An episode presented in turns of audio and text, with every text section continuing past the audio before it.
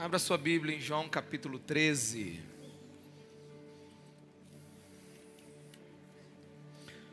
João capítulo 13, nós estamos conversando sobre o reino de Deus. E este é um reino que respeita a nobreza do seu rei. E Jesus, o rei desse reino, ele tem uma biografia muito incomum. Ele nasceu numa manjedoura. Ele viveu e morreu servindo os que não o mereciam. O seu ato sacrificial voluntário naquela cruz foi total e completo. E ele era um rei tão simples, que até o túmulo que ele foi sepultado foi uma oferta de alguns admiradores. Olhemos para Jesus, olhemos para a sua vida, olhemos para o seu coração, porque olhando para Jesus a gente entende o reino de Deus. Olhe para os valores do nosso rei, os discursos, as parábolas, as atitudes, o sermão da montanha. Veja que nesse reino há inversões, paradoxos, surpresas. Jesus realmente veio estabelecer uma nova forma de viver. Tanto que no início do seu ministério, em Mateus capítulo 4, versículo 17, ele diz: Arrependam-se, porque o reino do céu chegou pensem diferente, porque um novo governo é inaugurado na terra. O reino de Deus ele é único. O reino de Deus ele realmente quebra expectativas de orgulhosos e poderosos. O reino dos céus é aquele que quem pensa estar não está. Quem pensa que está fora é que está dentro. O reino de Deus é um reino verdadeiramente de ponta cabeça. E às vezes eu acho, penso que nós não queremos olhar seriamente para Jesus, porque se olharmos para Ele e vermos os sinais do Seu reino, as atitudes do Cristo, um rei que nunca ostentou, que nunca exigiu, a gente vai descobrir que a gente não pode usar o cristianismo para interesses próprios. Olhando para a vida de Jesus, não dá para sustentar altivez, não dá para sustentar orgulho, ganância no nosso coração. E quando eu olho o reino de Deus, um livro que muito me impactou, Donald Crable, ele diz o seguinte: Olhando para o reino de Deus, não sei se devemos rir ou chorar. O que ele quer dizer? É porque realmente no reino de Deus os grandes são pequenos, os pequenos são grandes, os religiosos estão perdidos, os pecadores são salvos. Só entra quem tem, quem tem seis anos de idade no reino de Deus, tem que ser como criança. Quem perde a vida é quem ganha, quem ganha a vida acaba de perdê-la. Os últimos são os primeiros. Dar é muito maior do que receber. Os que sabem não entenderam, e os que pensam não terem entendido são os sábios no reino de Deus. Reino de Deus, ele é completamente diferente do reino desse mundo. E Jesus é o modelo desse reino. E todo reino tem uma bandeira, uma bandeira que descreve seus ideais, seus valores, sua cultura. E eu penso que o reino de Deus teria vários símbolos: a cruz, uma manjedoura, um túmulo vazio, bacia toalha, um jumento. Cabia até um chicote quando Jesus detetizou o templo. O reino de Deus é um reino de símbolos. E no domingo passado falamos sobre a cruz. O cristão é alguém que carrega a sua cruz, nega-se a si mesmo e segue a Jesus. Neste domingo eu quero falar sobre um símbolo do reino de Deus, que é um dos pilares da cultura de Cristo, que é a bacia e a toalha. A toalha e a bacia. Por isso me acompanhe em João capítulo 13, no versículo 14, que diz assim: Pois bem, palavras de Jesus, se eu, sendo Senhor e Mestre de vocês, lavei os seus pés, vocês também devem lavar os pés uns dos outros. Eu dei o exemplo, para que vocês façam como lhes fiz. Eis uma das últimas lições que Jesus deixou um dos principais pilares do reino de Deus. E ele diz: Como eu fiz, façam. Literalmente, Jesus não quer que você ande com uma toalha, uma bacia, lavando os pés de alguém. Jesus está sinalizando uma atitude para o nosso coração. E se literalmente Ele não quer que a gente lave os pés um dos outros, o que Ele quer nos ensinar? Para você entender, a gente precisa entrar no contexto desta palavra. Por isso, acompanhe comigo João 13, versículo 1, que diz assim: Um pouco antes da festa da Páscoa. Sabendo Jesus que havia chegado o tempo em que deixaria este mundo e iria para o Pai, tendo amado os seus que estavam no mundo, amou-os até o fim. Estava sendo servido o jantar e o diabo já havia induzido Juiz Iscariotes, filho de Simão, a atrair Jesus.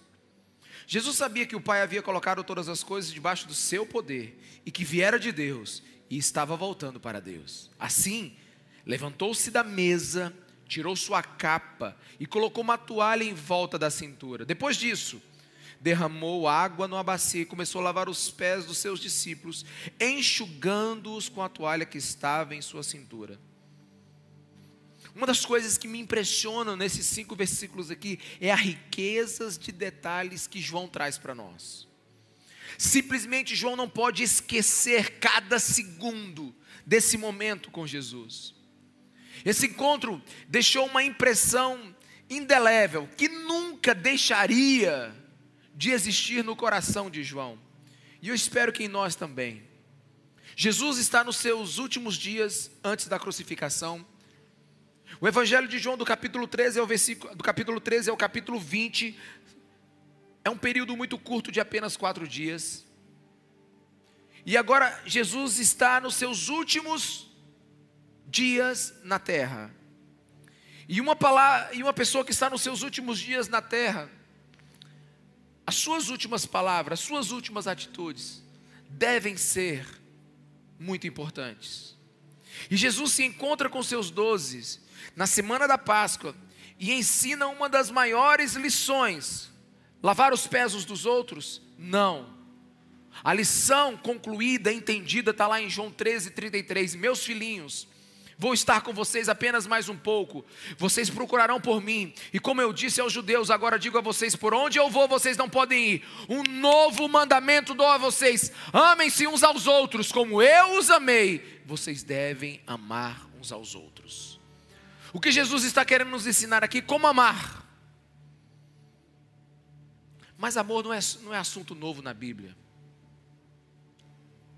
Desde o Velho Testamento, nós sabemos que precisamos amar a Deus acima de todas as coisas.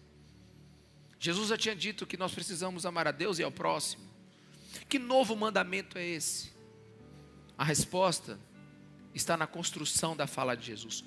Como eu os amei, eu quero que vocês me amem. Não é do jeito que vocês querem amar, é como eu os amei. É a minha maneira, é a maneira do reino. Jesus encarnou. Jesus é o ser humano mais humano que já pisou nessa terra. O que Adão não fez, o nosso segundo Adão concluiu. Ele é a perfeição de humanidade, então ele quer nos ensinar como alguém realmente deve amar. Muitos dizem ser cristãos, muitos dizem estar obedecendo a Jesus, muitos dizem que amam. Mas Jesus aqui tira tira de nós opiniões, interpretações, especulações, ele nos dá o exemplo. Saímos do terreno da presunção e entramos no terreno do exemplo, da realidade. Como eu amei vocês, eu quero que vocês me amem. Jesus amou seus discípulos até o fim. Eu quero dizer o óbvio, mas é tão verdadeiro se você crê com todo o seu coração. Jesus te ama. E Ele te ama até o fim. Até o, o limite máximo de onde o amor pode existir, de onde amar pode ser uma ação. Jesus te ama. Bem agora, nesse exato momento, Ele não desistiu de você, por quê? Porque Ele ama até o fim, é um amor violento, indomável, incansável. Amar até o fim é nunca deixar de amar, e nunca deixar de amar é amar a maneira de Deus. Então Jesus ele está dizendo: olha, vocês precisam me amar como eu os amei. E como é que Jesus ama? Como é que Jesus demonstra o seu amor? Que atitude Jesus quer nos ensinar com a toalha e a bacia? Bem, se você observar os versículos 2 e 5, os discípulos estão sentados. Naquele tempo não se sentavam numa cadeira, mas se sentavam em cima dos seus próprios pés, né, da sua própria perna, e os pés ficavam para trás. E todos estavam naquele jantar. E Jesus então para de jantar e um momento ele troca o seu manto pela sua pelo seu avental e ele começa a lavar aqueles 24 pés imundos. E se você não entender o que Jesus está fazendo, o que está por trás de tudo isso, você não entende a profundidade dos atos dele. Lavar os pés de alguém naquele tempo era obrigação do menor servo que pudesse existir, do servo insignificante, do último degrau do escravo. Então Jesus, quando ele ele pega a toalha e a bacia e lava os pés do discípulo, ele desce ao mais baixo nível de servo que existe. E quando Jesus faz isso, precisamos perguntar o que ele quer nos ensinar. Porque atitudes falam, quantos me entendem? Atitudes são verdadeiros textos para serem interpretados. Então Jesus não trocou a forma de Deus por uma forma de servo. Jesus se revelou na forma de servo, sendo Deus. Você precisa entender que o Deus, aquele que é Deus acima dos anjos, aquele que é Deus acima dos homens, pegou uma toalha e lavou os pés dos seus discípulos. E por que ele fez isso? Ah, pastor, os pés estavam sujos, porque ninguém naquela reunião fez, havia um serviço a ser feito, e todo mundo se retraiu e não realizou. Ok, podemos especular, mas se você olhar o enredo dos evangelhos, você vai descobrir em Lucas 22, 24, que nesse período os discípulos estavam discutindo, brigando, quem ficaria com a posição mais alta no reino de Deus. Os discípulos estavam disputando posição e poder. Faltando apenas algumas horas para Jesus ser crucificado, seus discípulos ainda disputam quem seria o chefe da casa civil. E Jesus precisava deixar um exemplo de como os seus súditos vivem nessa terra mais do que informação para o cérebro, Jesus queria deixar uma atitude no coração, aleluia. Então ele lava os pés e quando ele termina, ele pergunta: Vocês entenderam? Vocês compreenderam o que eu fiz? Pratiquem agora o exemplo que eu dei. E no versículo 17, ele diz: Se vocês viram o que eu fiz, façam igual a mim, aos pés de outras pessoas. Não existe bênção, meus irmãos, para quem sabe que precisa lavar os pés, servir alguém, amar alguém. Não existe bênção para quem sabe ensinar sobre lavar os pés, sobre servir alguém. A bênção repousa sobre aqueles que praticam o que Jesus pede. Quantos me entendem? Muitos podem, muitos podem dizer assim: ah, mas eu, eu não sei amar, pastor, eu preciso aprender a amar. Amor não nasce de pensamentos, elucubrações, inspiração. Se aprende sobre amor agindo. Se aprende sobre amor fazendo. Colocamos uma cruz nas costas pegamos uma toalha bacia e vivemos o reino de Deus. A cruz representa a obediência, a toalha bacia representa o amor, o serviço. Jesus estava demonstrando como seus discípulos deveriam amar uns aos outros. Jesus estava demonstrando a sua humildade, porque só lava os pés, só serve quando a humildade é maior do que a reputação. Só que algo acontece bem no meio da ação de Jesus. Algo muito interessante. No versículo 8, Pedro diz: Não, Você nunca vai me lavar. Não lava meus pés. Você consegue ver Pedro puxando seus pés e dizendo assim: Jesus, não, o senhor não vai fazer isso comigo, não. Né? Eu acho bom Pedro, irmão. Você não gosta de Pedro, não. Eu acho Pedro assim um discípulo que me traz tanta leveza. Porque se tivesse um discípulo certinho demais, um João, eu, eu ficaria assim meio, mas, mas Pedro, Pedro é uma alegria para mim, ele erra, ele fala muito, sabe, sabe, ele dá umas foras, assim, Pedro é uma alegria para meu coração, assim, me dá uma alegria ter um Pedro na vida de Jesus, assim, um alívio, na verdade, né? E Pedro diz, Senhor, olha, não vai, não vai lavar meus pés. Pedro repreende Jesus. Aí Jesus repreende Pedro. Ó, se eu não lavar teus pés, você não tem parte comigo. Tipo assim, você não faz parte do meu reino. Em outras palavras, se você não aceitar o que eu estou fazendo com você, você não pode fazer parte do que eu estou fazendo no mundo. Em outras palavras, Pedro, se você não aceitar a minha humildade, como é que você vai ser parecido comigo? Não é a primeira vez que Pedro repreende Jesus. Jesus, lá em Mateus capítulo 16, ele, ele começa a explicar que precisa ir para Jerusalém, que ele vai ser morto e que ele vai ressuscitar no, no terceiro dia. E Pedro levanta e diz, aqui não, comigo aqui não. Ninguém mata o Senhor comigo aqui. Se eu estiver aqui, ninguém pega o Senhor. Aí Jesus olha para Pedro e diz assim: Afasta-te de mim, Satanás. O que, que Jesus está dizendo para Pedro? Pedro, ainda você pensa conforme o governo desse mundo. De novo, Pedro, você está pensando errado. Você quer evitar o caminho da cruz, e agora você quer evitar o caminho do serviço, Pedro. Pedro, pense como eu penso. Versículo 14 e 16: Pois bem, sendo eu, sendo servo e mestre de vocês, Pedro, lavei os seus pés, vocês também devem lavar os pés uns dos outros. Pedro deu exemplo para que vocês façam o que eu lhes fiz. Nenhum escravo é maior do que o seu senhor, nenhum mensageiro é maior do que aquele que o enviou. Jesus aqui explica o óbvio, e eu quero que você entenda pela razão simples e pela revelação do Espírito. Sou mestre, sou Senhor, estou fazendo isso. O que vocês acham que vocês devem fazer? Eu sou o Messias prometido, eu sou o Rei da glória, eu carrego a minha cruz, Pedro. Você não teria que carregar uma também? Jesus está falando óbvio, ele está fazendo uma conclusão simples para os seus discípulos.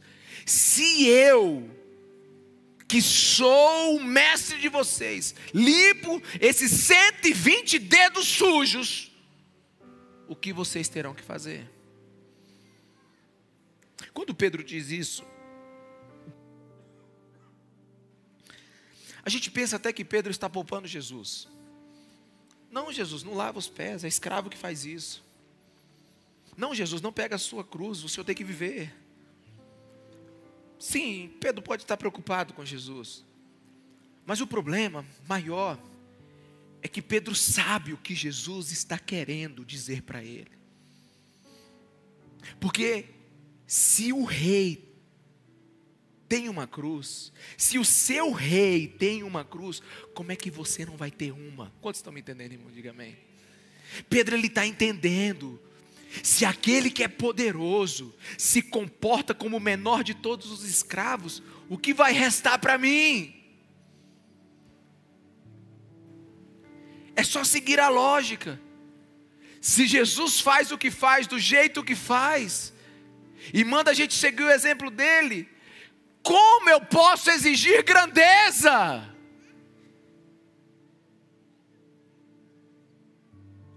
Você sabe qual é o problema de ter um Jesus como rei? É que não dá para ser maior do que ele.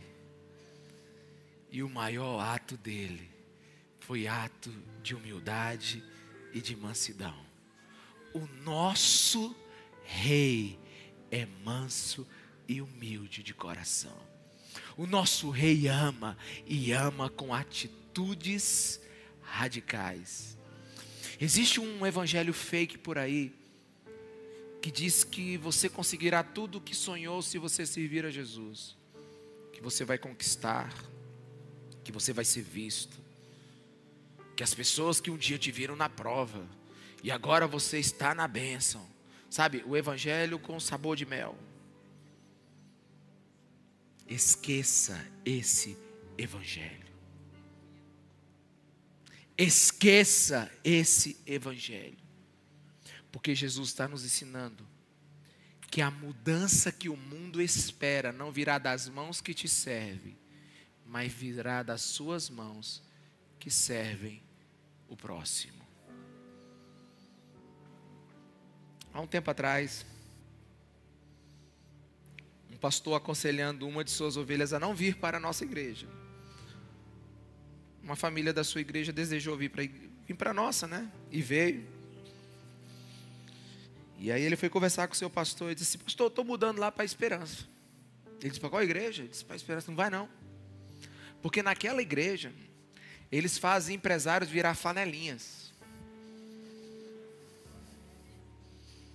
Lá naquela igreja, então, não vai para lá não, porque você vai ficar segurando guarda-chuva na, na chuva e pegando o sol quente durante o dia. Ó, aquele pastor lá não deixa ninguém quieto. Todo mundo tem que ficar fazendo alguma coisa.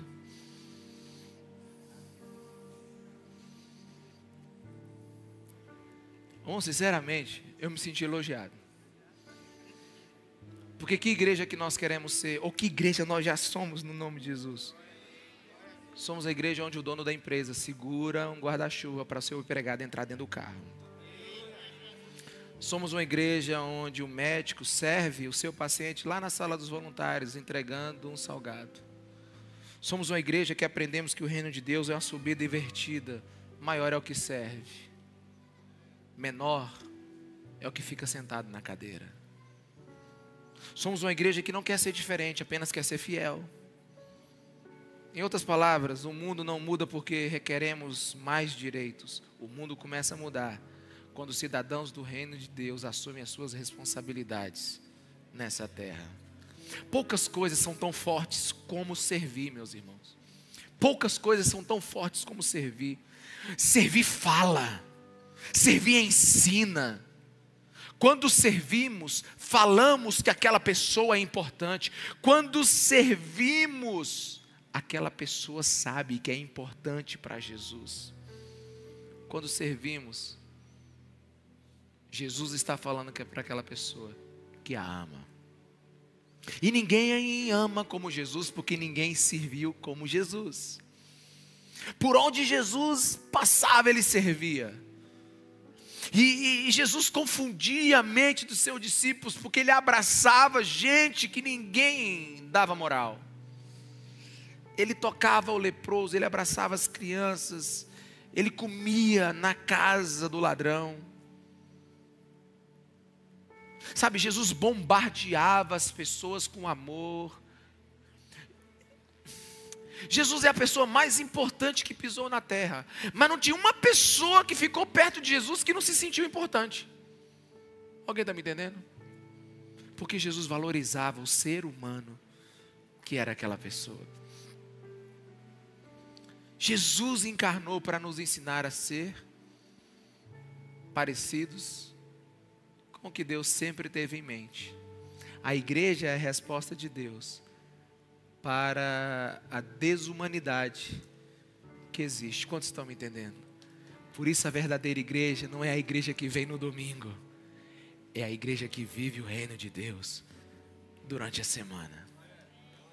Jesus está nos chamando para sermos parecidos com Ele.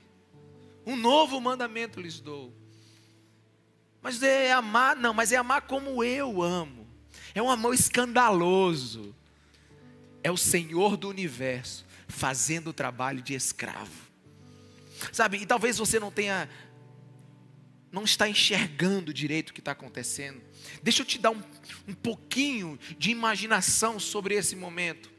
Imagine o dia da ceia. O lugar está limpo, está pronto, a mesa está pronta, e só esperando os discípulos chegarem. Então chega o primeiro. O Pedrão deve ter chegado primeiro, é sempre mais agoniado. E Pedro chega e ele vê a toalha, a bacia, mas não vê o servo. Então ele fala assim: ah, não tem ninguém. Então aí ele olha para a mesa e diz assim: calcula mais ou menos onde é que Jesus vai sentar. Ele disse: eu acho que Jesus vai sentar por aqui, vou ficar próximo. Aí o segundo chega, percebendo que o primeiro não lavou os pés e que não tem ninguém para lavar, também não lava. E o terceiro, e o quarto e o quinto, e chega todo mundo. É como se a bacia toalha jamais estivesse ali. É como se ninguém tivesse percebendo o odor daqueles pés imundos na sala. Porque Jerusalém, naquele tempo, eram pequenas vielas, ruas, e, e Todo o trabalho era feito por animais, todo o transporte era feito por animais. E aí, sabe, não tinha esses tênis, sapatênis, essas botas que a gente tem hoje. Eles usavam aquelas sandálias. E você imagina um lugar onde tudo funciona com animais, em ruas pequenas, você andando o dia inteiro com as suas sandálias. E imagina como é que estavam os seus pés. Só precisa de um pouquinho de imaginação. Não precisa desenhar, não, né? Então todo mundo chega. E aí chega Jesus. Jesus chega. Os discípulos sabiam perfeitamente, perfeitamente, que quem lavar os pés era o menor. Alguém está me entendendo aqui? Diga amém. Quem lavasse o pé era o menor deles. E ninguém queria ser o menor. Ninguém desejava ser considerado menor. Pelo, pelo contrário, eles estão brigando por poder ainda. Pela melhor secretaria no reino dos céus. Então Jesus chega sente aquele cheiro de pés sujos, olha para a bacia, para a toalha, ninguém tocou nela. E Jesus, eu fico imaginando Jesus assim, aqui é só especulação, viu, irmão? Mas não consigo ficar pensando diferente. Eu fico meu Deus, eu estou para morrer três anos e meio e não aprenderam nada. Estou indo para a glória. E a minha igreja não aprendeu nada. E Jesus começa lá. Começa a janta, e aí no meio da, no meio da janta, você já, você já deixou o seu prato no meio da refeição? Quando é que a gente deixa um prato da gente no meio da refeição? Quando você está cortando o bifão de picanha bem no meio. Parece que o culto começou agora, irmão. Mas, quando é que você deixa um prato bem no meio da refeição? É quando tem algo importante. Então Jesus meio que empurra o seu prato e para de comer. E levanta. Ele não está impaciente, ele só levanta com seriedade.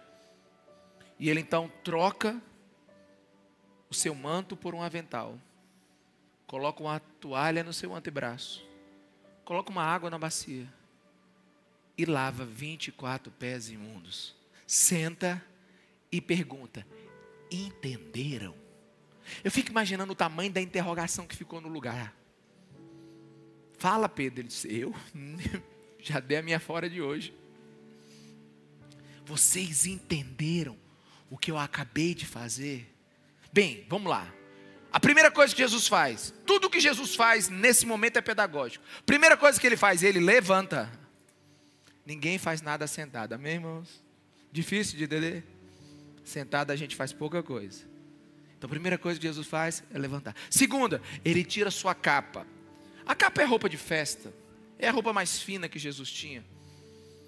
Era o instrumento mais caro que Jesus usava. Então ele tira a sua capa e coloca avental. Você já viu tanto que avental está na moda? Quantos aventais você vê assim nas propagandas? Nos shoppings, nas vitrines? Não tem, sabe por quê? Porque avental não está na moda. Aliás, avental, avental deixa a gente gordo, a gente fica redondo. Avental é feio. Mas Jesus troca o seu manto e coloca um avental. Ele não luta pela sua posição de ser igual a Deus. Mas tem gente que tem a capa tão grande que já não cabe em alguns lugares. Mas Jesus, com igualdade de Deus, não faz questão de ser Deus de ter os direitos de Deus, de ter os privilégios do divino. Ele levanta. Quando doze homens, quando a sua igreja não entendeu o que é servir ao próximo, ele levanta e se humilha e lava 120 dedos imundos. Você não entendeu? As mãos que formaram as estrelas agora estão limpando pés cheios de sujeira. Alguém está me entendendo aqui, meus irmãos? Os dedos que formaram as montanhas agora está tirando cocô dos dedos dos seus discípulos. Aquele em que todos no universo se dobrarão diante dele com os seus joelhos em terra. Agora está ajoelhado, servindo doze pecadores, inclusive um que vai vendê-lo. Um rei da glória curvado. O rei da glória com toalha em suas mãos aquele que tem toda a autoridade, aquele que tem a autoridade para abrir os selos, para pregar o livro, fazer o desfecho de todo o universo, ele está limpando 120 dedos fedorentos. Vamos lá. Que tipo de reino que esse rei está sinalizando para nós? Um reino de arrogância? Um reino de individualidade? Um reino de o problema é seu, não. Um reino onde nós amamos uns aos outros. Pastor, mas eu já sou um bom cristão. Eu venho à igreja domingo, entrego minha oferta, eu canto canções, achei até hoje muito legal. Eu amo Jesus. E ninguém pode me julgar. Não, ninguém está te julgando. Eu só quero ler o versículo 14 para vocês. Jesus dizendo para nós: Pois bem, se eu, sendo o Senhor e mestre de vocês, lavei os seus pés, vocês também devem lavar os pés uns dos outros. Eu dei o exemplo para que vocês façam, como lhes fiz. Não façam do jeito de vocês, façam como lhes fiz. E presta atenção: Jesus não pediu para lavar os pés dele. Alguém está aqui, meus irmãos? Ele lavou os pés de João e disse assim: João, agora lava os pés de Judas. Ele lavou os pés de Pedro. Eu imagino Pedro dizendo: Senhor, deixa eu lavar teus pés. Não, eu quero que você lave os pés do outro. Jesus está nos trazendo uma mensagem muito profunda. Seria fácil lavar os pés de Deus, mas lavar os pés de alguém que não é perfeito, lavar os pés da sua família, daquele seu parente que você não conversa, quebrar seu orgulho e sua reputação. Já que você dobra os seus joelhos diante de Deus, dobre os seus joelhos e sirva alguém da sua família. Lava os pés da sua esposa, dos seus filhos. Ame. O reino de Deus não é deste mundo. Cristianismo é servir pessoas, amar pessoas. Jesus vai muito mais além do que nós imaginamos. Ele manda a gente amar quem é imperfeito, pecador, quem não demonstra gratidão. Vai lavar os pés de quem nunca vai te servir. Alguém está me entendendo? Diga amém.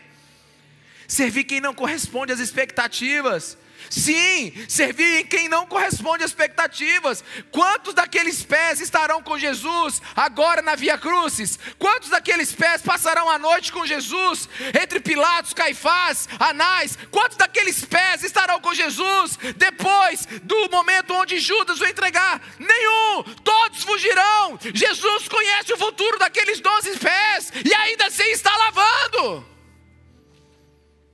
Quantos deles estarão com Jesus recebendo açoite dos romanos? Nenhum. Jesus sabia o futuro daqueles pés. Só tem um par de pés que estaria com Jesus naquela cruz, que era o de João. Sabe, eu procurei uma, uma, uma, tradução na Bíblia que falasse assim: Jesus lavou os pés dos seus discípulos, exceto Judas. Não achei. Porque não servimos por recompensa, servimos por obediência. Aleluia. O amor não faz conta, irmãos. Jesus não estava fazendo conta ali. Só vou lavar os pés de quem for fiel. Não. O amor não faz conta. Quem faz conta é porque quer depois cobrar.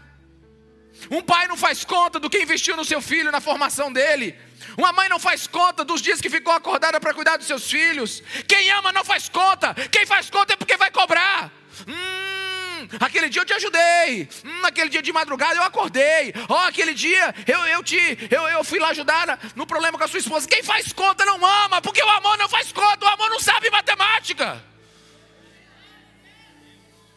Aliás, só sabe uma: dá, dá, dá e dá. E se tem uma das coisas que a gente tem mais depois que dá é amor. Quanto mais amor você dá, mais amor você tem. Jesus sabia que não poderia subir sem que essa lição estivesse no coração de seus discípulos. Sabia uma atitude tão trivial, tão simples. A gente está pensando que a gente vai mudar essa cidade com uma onda de cinco metros de avivamento, passando por cima de todo mundo. Não, é igual um fermento. Onde você estiver, sirva alguém, ame alguém, perdoe. Sabe, o reino de Deus é como um fermento. Ele não faz alarde. Ele não é um tsunami que sai arrebentando tudo, não. Não, ele vai levedando toda a massa. E quando você vê, puf, o avivamento começou. Aleluia. É assim que vamos mudar a nossa cidade. E não estamos mudando ela para nós, estamos mudando ela para a glória de Deus. Não estamos mudando ela para do nosso jeito, mas para que seja do jeito do Cristo.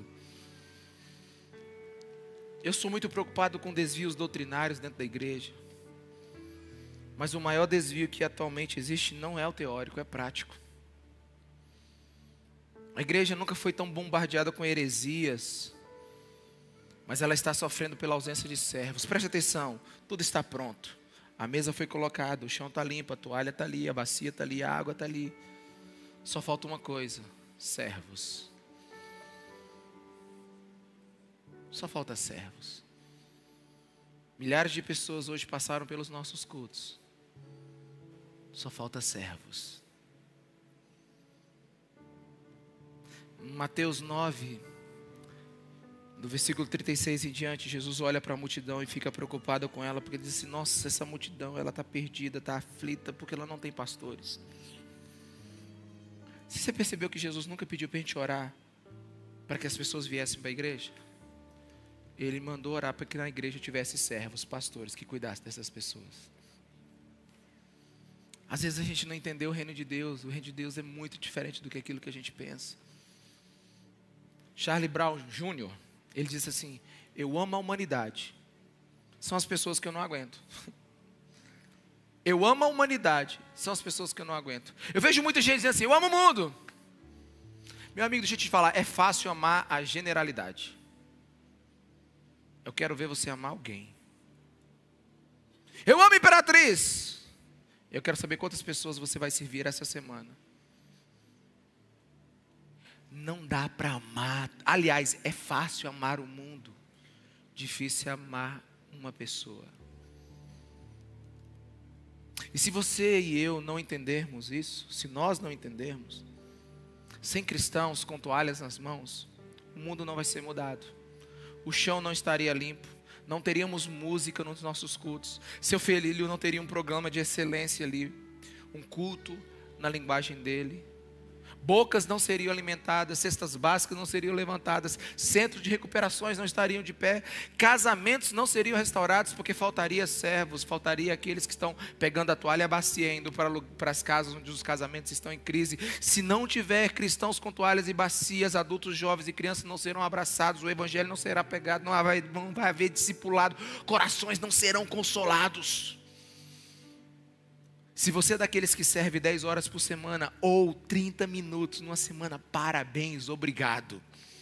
Porque o reino de Deus é transformado por aqueles que servem. Sabe, todos podem servir. Aqueles que estudam, ofereça seu conhecimento adquirido pelas horas na faculdade, pelos seus cursos, por todas as técnicas que Deus te deu, por todas as oportunidades que você teve de estudar, sirva aqueles que aprenderam com a vida, que já estão com longos anos, que passaram por várias experiências, que têm sabedoria de vida, ensine, gaste tempo, sirva. Aqueles que sofreram, que passaram por grandes tragédias, decepções, verdadeiras guerras na sua vida, e hoje foram consolados por Jesus por perdas, e hoje vivem a alegria do Cristo. Sirva, testemunhe, consola quem está passando por isso agora. Todos temos algo para doar.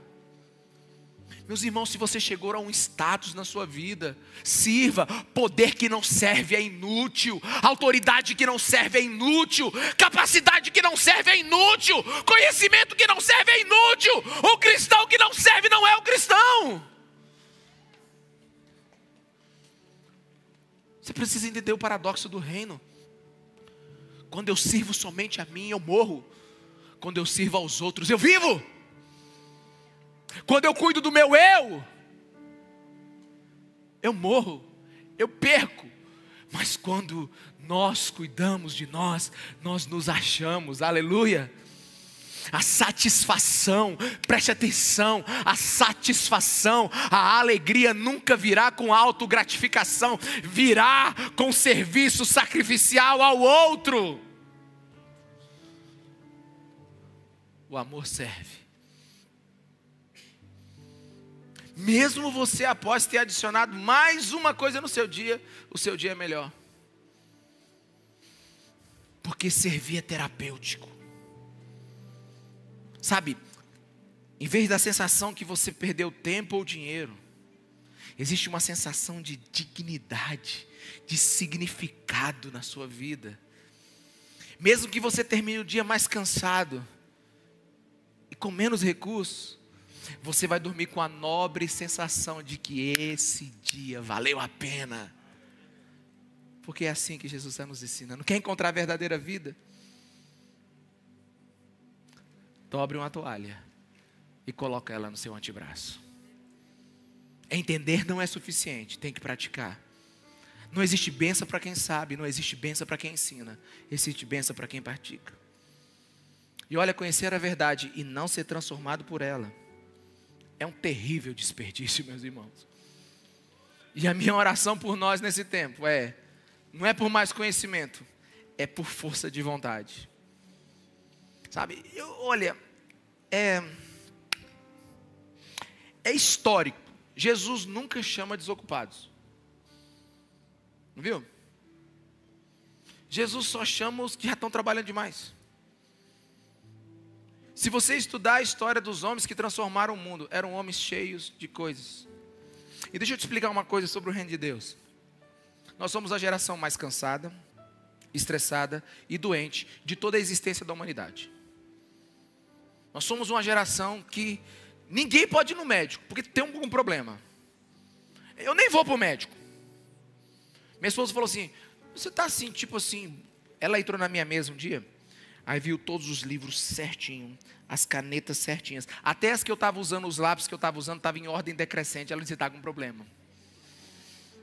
Eu digo: Eu sei. Se eu for para o médico, eu já sei que ela vai dizer que eu tô, não estou bem. Ele vai dizer que eu estou gordo. Eu não estou. Ele vai dizer que eu tenho um monte de toque. Eu, quem disse que eu tenho toque? Eu só não quero que ninguém mude nada na minha vida do que eu botei lá na minha mesa. Então, assim, nós somos a geração que, se for para o médico, se for um, e se for para um hospital com excelência, você sai de lá com alguma coisa. Mas deixa eu te falar uma coisa.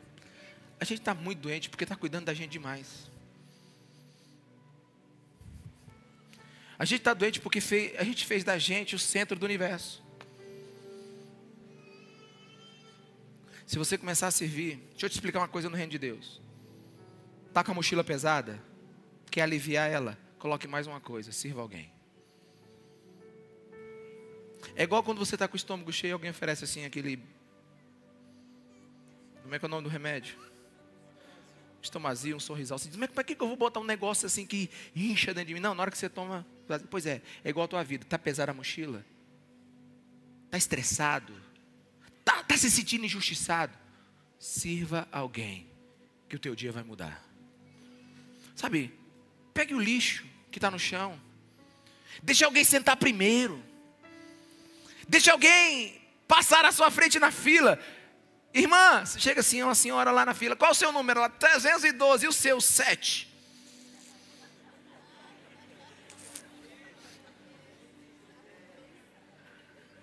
Aí tu lembra João 13, João 13, João 13, João 13, João 13.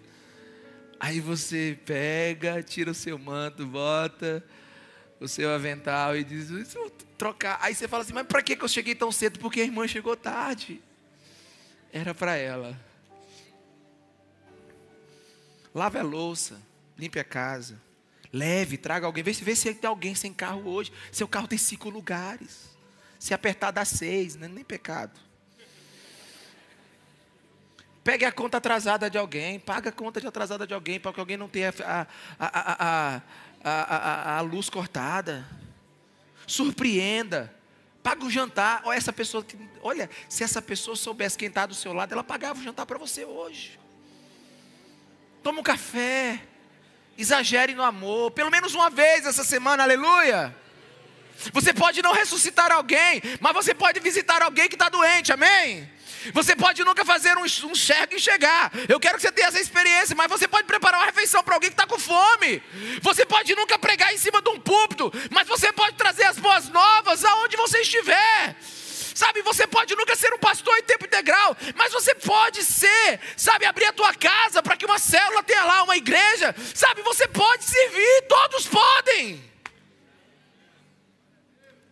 E por que que Jesus, o Senhor fez tudo isso? Por que, que o Senhor fez esse, esse exemplo tão radical? Versículo 35 explica: Com isso todos saberão que vocês são meus discípulos, se vocês se amarem uns aos outros.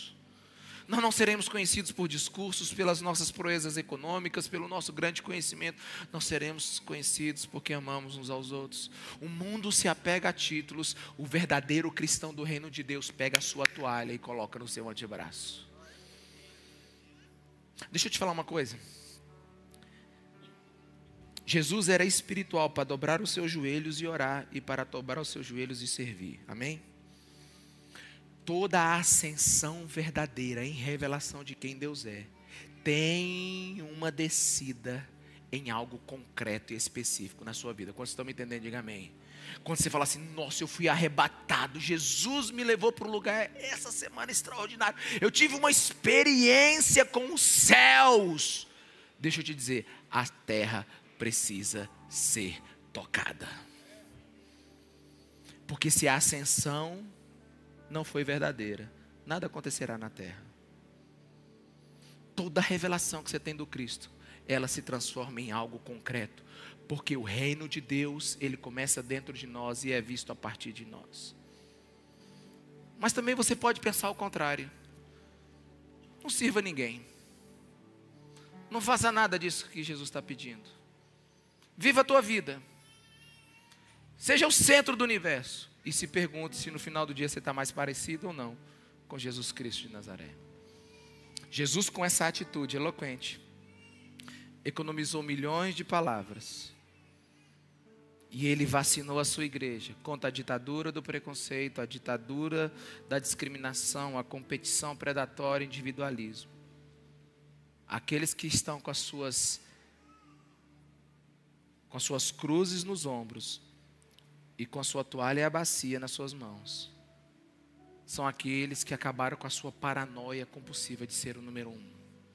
Semana passada nós subimos a montanha com a nossa cruz crucificado fomos em Cristo Jesus. Não vivo eu, mas Cristo vive em mim. E agora você desce da montanha como uma outra pessoa, uma nova pessoa. E você sabe o que você encontra lá embaixo? Você encontra um kit do avivamento, uma bacia e uma toalha. Aleluia. Porque a chancela de autenticidade do cristianismo é nosso amor uns pelos outros. Servir é mais fácil de entender do que teologia.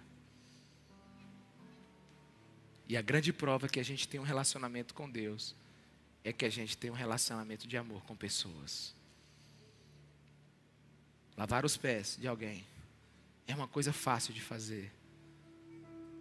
É uma coisa fácil de ensinar. Mas para fazer, a humildade tem que ser maior do que a reputação.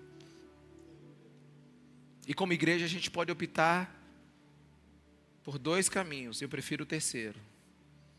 Tem o primeiro, que é trazer as pessoas para cá para elas ouvirem o Evangelho.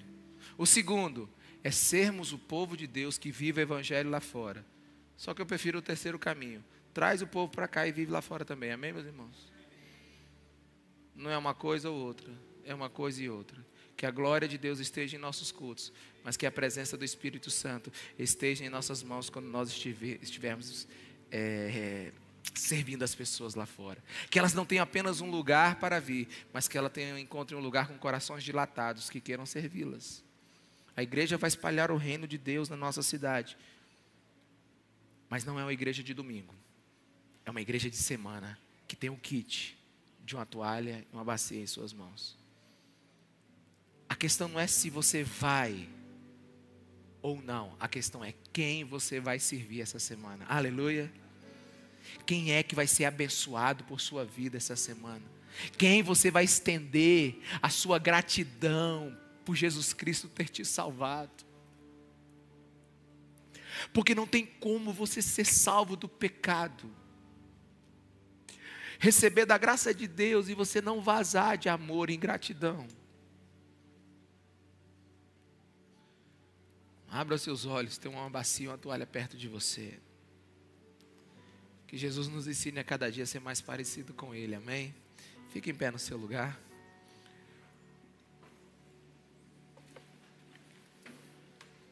Olha só, haviam duas sujeiras naquele lugar: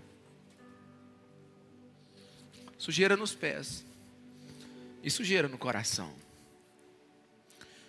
Eu não tenho dúvida que enquanto Jesus limpava a sujeira dos pés, a sujeira do coração também ia sendo retirada.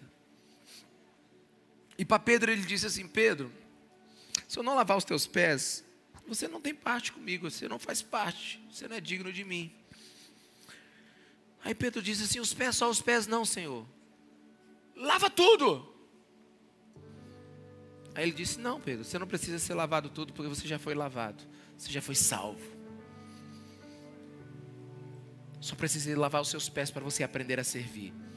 Tem dois tipos de pessoas aqui nessa noite os que precisam tomar um banho inteiro, ser lavados pelo sangue precioso de Jesus Cristo de Nazaré. Ter uma revelação que Jesus é o Filho de Deus, o Salvador, o Messias prometido, aquele que perdoa pecados, e que o sacrifício dele lava de nós todas as impurezas. Mas também tem aqueles que precisam que Jesus lave os seus pés para que aprenda a servir. Eu não sei a quantidade de água que você precisa nessa noite. Tem os que precisam de menos e tem os que precisam de mais. Mas se eu fosse você, eu sairia daqui limpo pelas mãos de Jesus Cristo, amém? Agora tem um detalhe.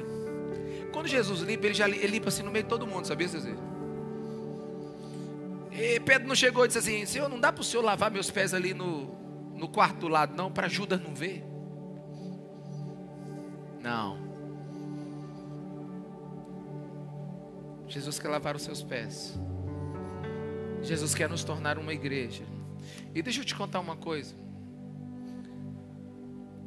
Um texto que ilustra o que eu quero dizer agora é Tiago 5,16. Jesus nos criou para sermos família. E talvez você fale assim, pastor, em vez de lavar os meus pés na igreja, me deram uma rasteira. Eu acredito, viu? Eu acredito. Mas não foi um crente que fez isso. Foi um religioso. Porque cristãos lavam pés. Mas mesmo se alguém te deu uma rasteira, o lugar que te feriu é o lugar que você vai ser curado. Porque pode passar milênios, pode passar qualquer circunstância nesse mundo.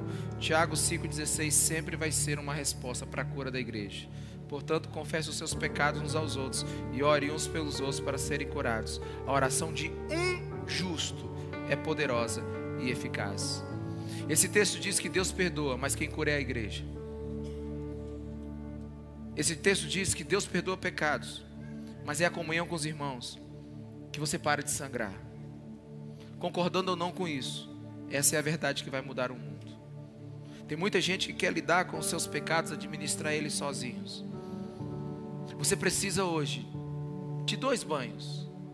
Ou ser lavado e remido pelo sangue de Jesus para que seus pecados sejam perdoados. Ou que Jesus lave seus pés para te ensinar a servir. Ter uma consciência semelhante a dele.